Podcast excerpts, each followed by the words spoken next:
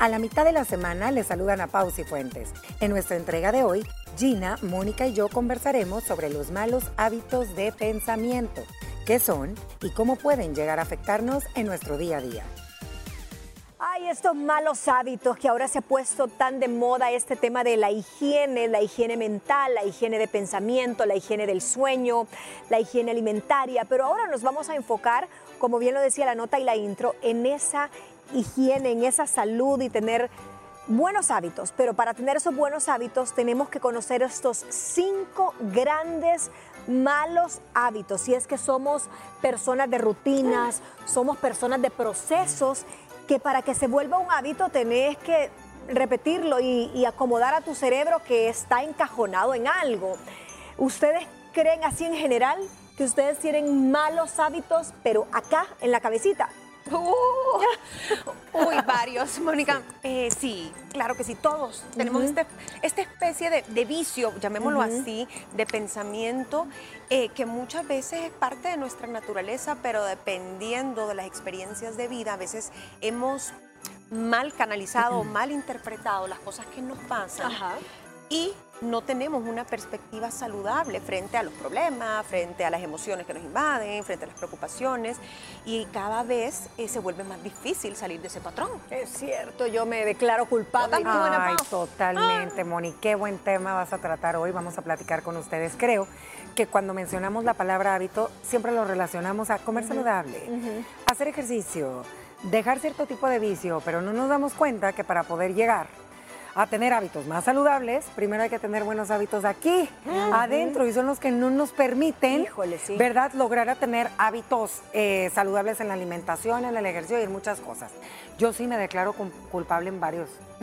Y es que, miren, de alguna forma nosotros mismas, por el hecho de, bueno, todos los seres humanos somos, somos falibles, eh, tenemos ese sesgo, porque de alguna forma es un sesgo de pensamiento, o sea, te vas porque tenés estructurado esa ruta y que muchas veces es un atajo mental. ¿Por qué? Porque el cerebro, y eso lo dicen los expertos, funciona de la forma más fácil. Es decir, el cerebro cree lo más rápido, lo más fácil, no, no se complica porque inclusive a nivel de energía gasta demasiado en formular toda esa, todo ese panorama de una posibilidad que tal vez sí deberíamos de contemplarla, sino que se va a lo fatídico, todo nada, blanco y negro, esto es así, pero repasemos los cinco malos hábitos. El primero es el todo o nada. A ver quién se identifica. ¿Cuáles son los pensamientos todo o nada? Dice, un ejemplo es, si esto no lo hago bien, ay no, entonces no valgo nada. Si no gané esta carrera, entonces no, no valgo nada. O sea, el, el tema de tu autoestima y ese pensamiento, dice, supone pensar que todo es blanco y negro. Y a alguien, si le he oído que le gusta la escala de grises, es Gina. A mí, a mí yo soy fiel creyente en que en muy pocas cosas se puede ser blanco y negro. Eh, el absolutismo es malo. Eh, el mundo está lleno de, grises y pues sí, en la diversidad, digamos, de opinión, de, opciones, está también la, belleza y la oportunidad de aprender, de crecer. Pero hay mucha gente que es rígida mentalmente y es tan difícil y yo no sé qué tanto se pueda cambiar eso. Porque yo sí conozco gente que toda su vida y en todo es blanco y negro. Una mala cosita que le vio a alguien me cae mal y no lo vas a sacar o no la vas a sacar de ahí. Eh, una mala experiencia, por decirte, con un restaurante, nunca más. Esto no sirve. Creo yo que se pierden de, crecer, de relaciones muchas veces también. Se pierden de las segundas oportunidades. Eso, no le ven oportunidad a nada. o le fue mal en un negocio, entonces ya no quiero ni ver sobre ese tema, no me quiero volver a dedicar a eso, yo no sirvo para esto. Esos son los todo y nada, los blanco y negro. Totalmente, creo que habemos muchas personas que en ciertas áreas tendemos a ser así. Yo creo que en ciertos momentos de mi vida he sido así es blanco, es blanco, o sea, el negro no es opción para mí. Pero vaya error en el que me he encontrado porque los grises siempre van a estar presentes. Creo que también tiene que ver mucho. A veces no nos damos cuenta y hemos hablado de lo importante que es el tema de la educación en primera infancia. A veces también el tema cultural, niña, la sociedad en la que creces, las costumbres, las tradiciones, te hacen eh, ver y creer que ciertas cosas son blanco y se quedaron, o son negras y se quedaron. Y no te das cuenta que es un abanico de colores el mundo y que las generaciones van cambiando y que las personas tienen derecho a equivocarse y que hay personas de diferentes religiones, culturas y costumbres que no piensan de la misma manera que tú y que no está mal que sean así, no está mal que tú pienses así.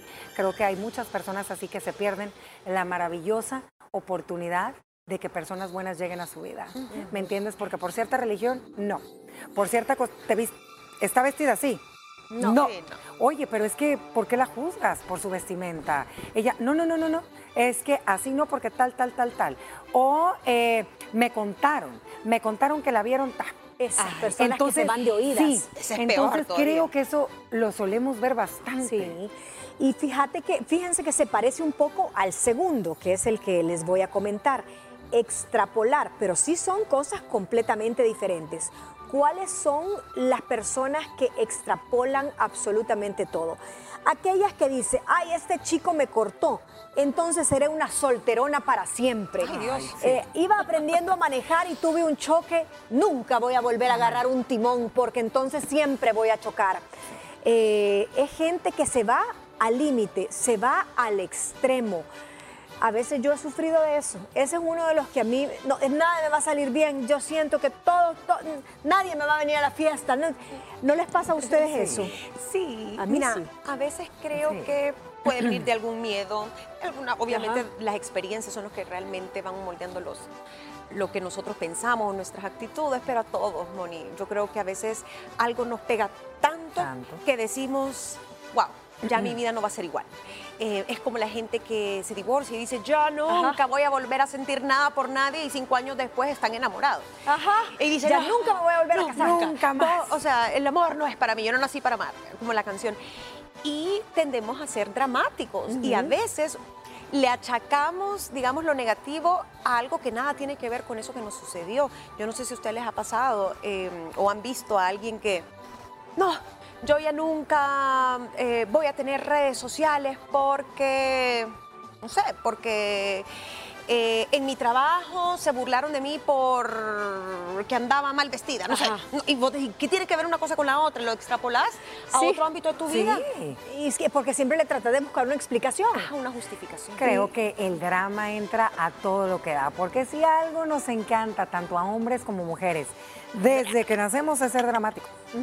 Eso, es ser dramáticos. Y también es una manera perfecta de llamar la atención de las personas que están a tu alrededor.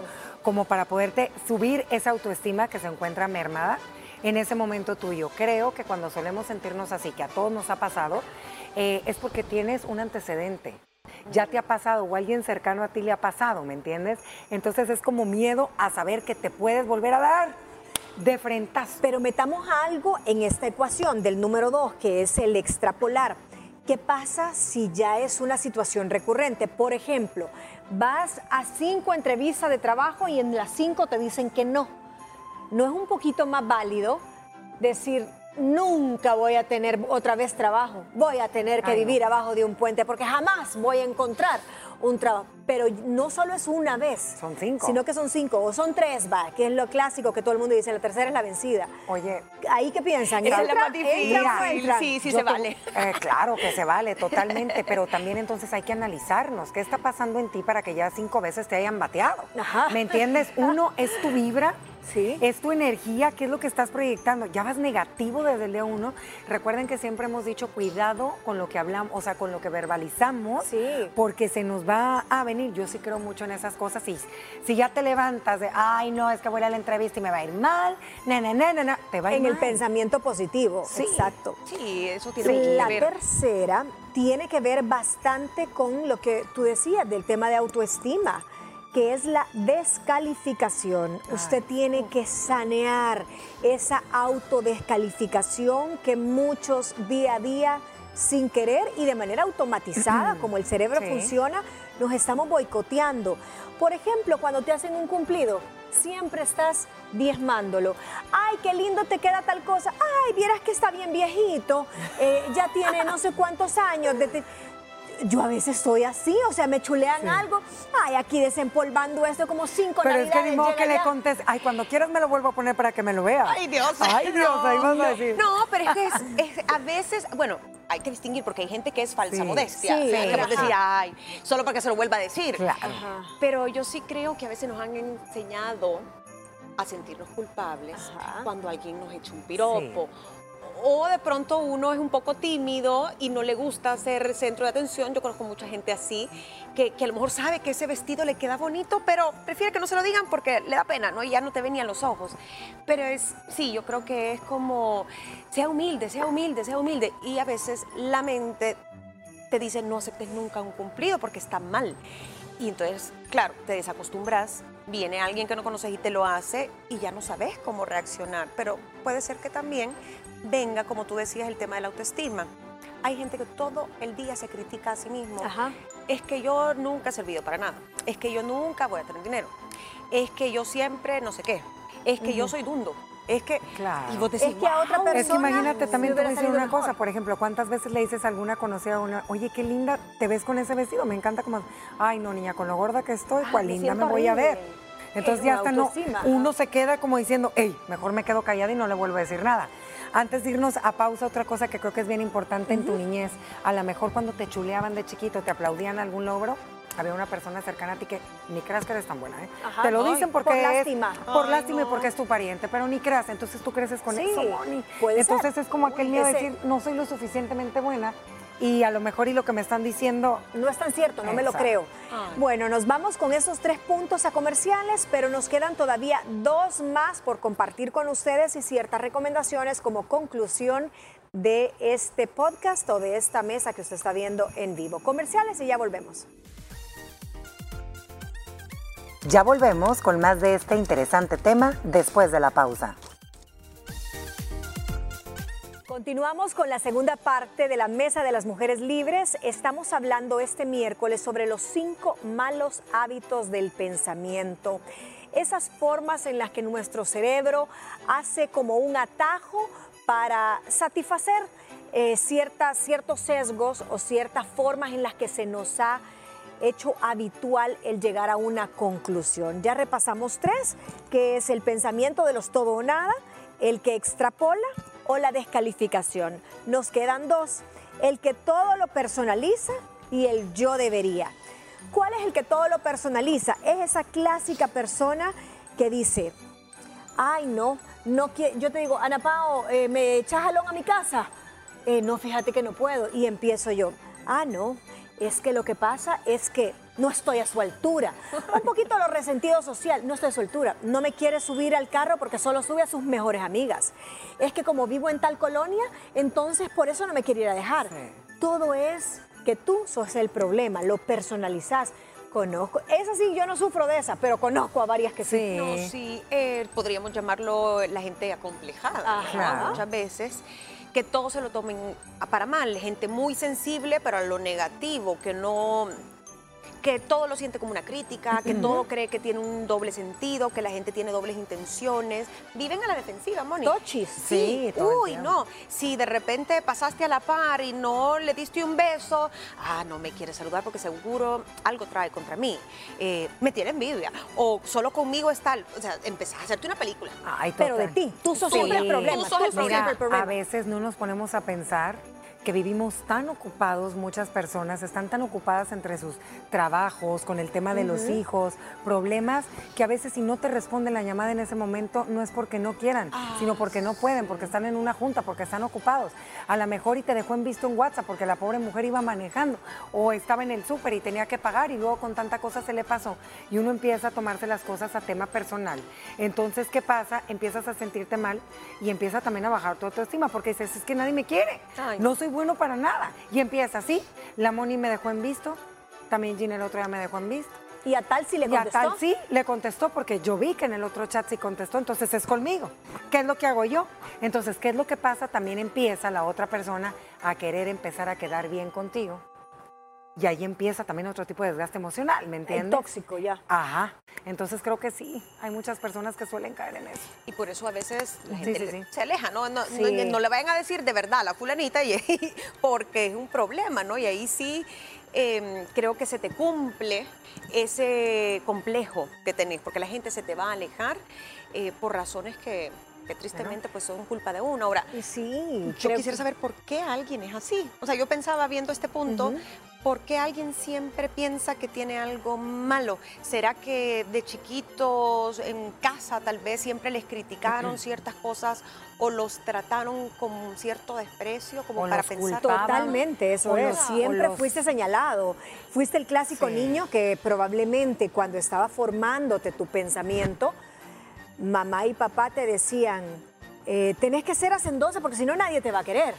Entonces tu cerebro procesa como que todo lo que yo haga va a tener un rechazo. Si hago tal cosa, no me van a aceptar, no me van a querer, o te culpaban, o eso te pasó, pues sí, porque mira cómo comes, o mira eh, cómo coloreas en tu infancia. Claro, yo, yo creo que todo esto que estamos platicando aquí es resultado del tema de tu crianza o algún tipo de relación eh, tóxica que también hayas tenido que te haya marcado. Miren, pongamos un ejemplo, ahorita que estamos en época de Navidad, en el tema de la época del amigo secreto, de convivir, del regalo, de todo eso, ¿cuántas personas no se clavan con el tema de los regalos?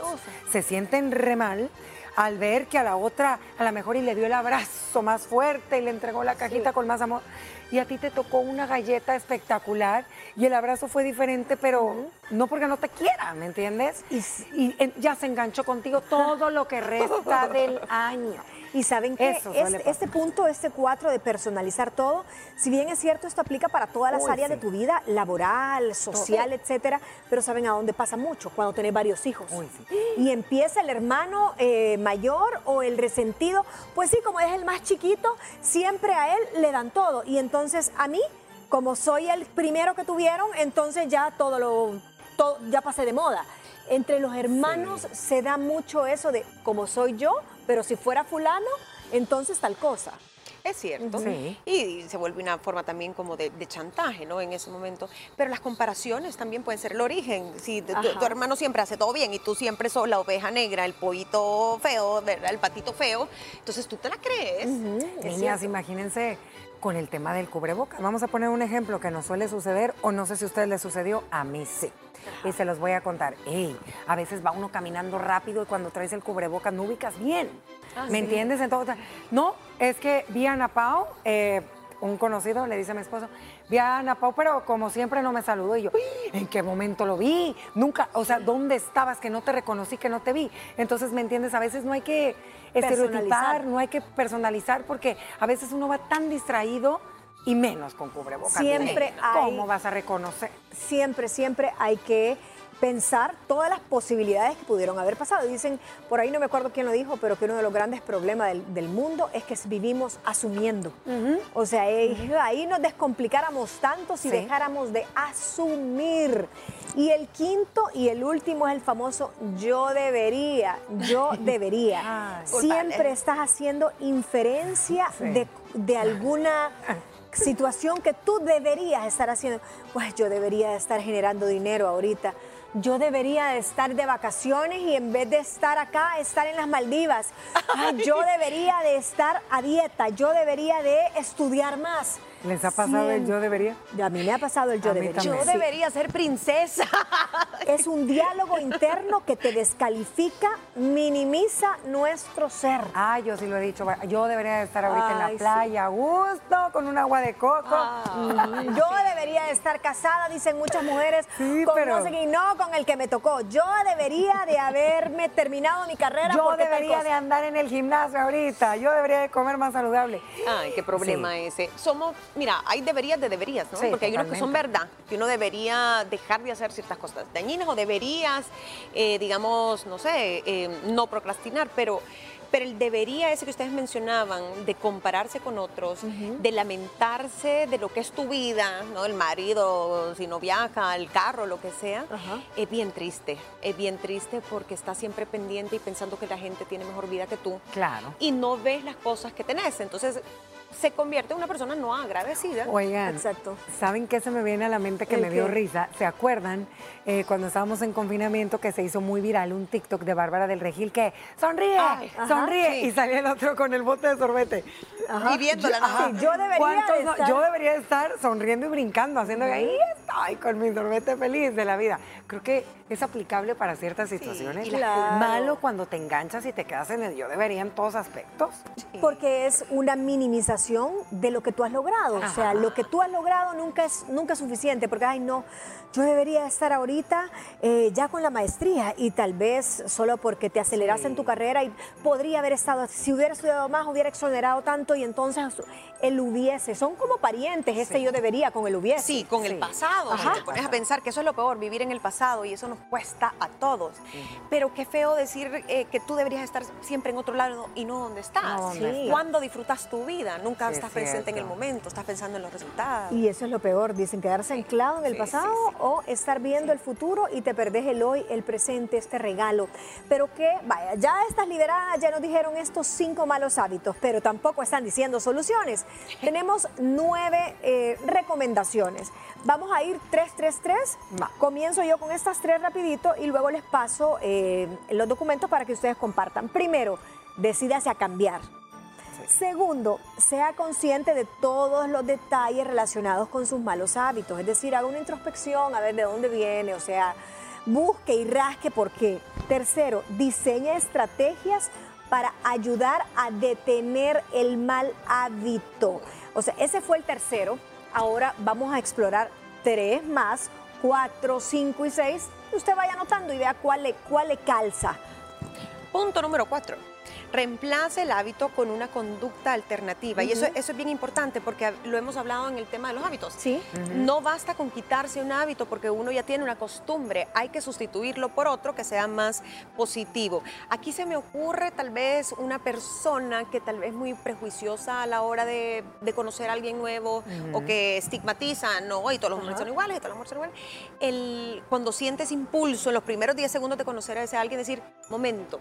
Sí no debo ser así, debo darle la oportunidad y hablarle a esa persona. Yo creo que es un buen comienzo. Número cinco, comienza despacio con el cambio, es cierto, no se puede cambiar de la noche a la mañana, paso a paso. Y número seis, persiste en ser consistente y hacer el seguimiento del progreso lleve un diario. Un follow-up. sí. Ajá, haga journaling. Haga journaling. Haga journaling, sí. A ver, 7, 8 y 9, Ana Pau. ¿Qué pensás de ay, ay, ay. Número 7, establece un sistema de recompensa y me encanta. Creo que a todo el mundo nos gustan los premios. Sí, sí. Así que póngase como objetivo, tomemos el ejemplo de Gina, ¿verdad? Usted que sabe que ese galán que está conociendo que a lo mejor y no le gustó el diente, la sonrisa, dele la oportunidad dele la oportunidad, la recompensa puede ser buena, así que uno nunca sabe. El número 8, aprende a manejar los lapsos.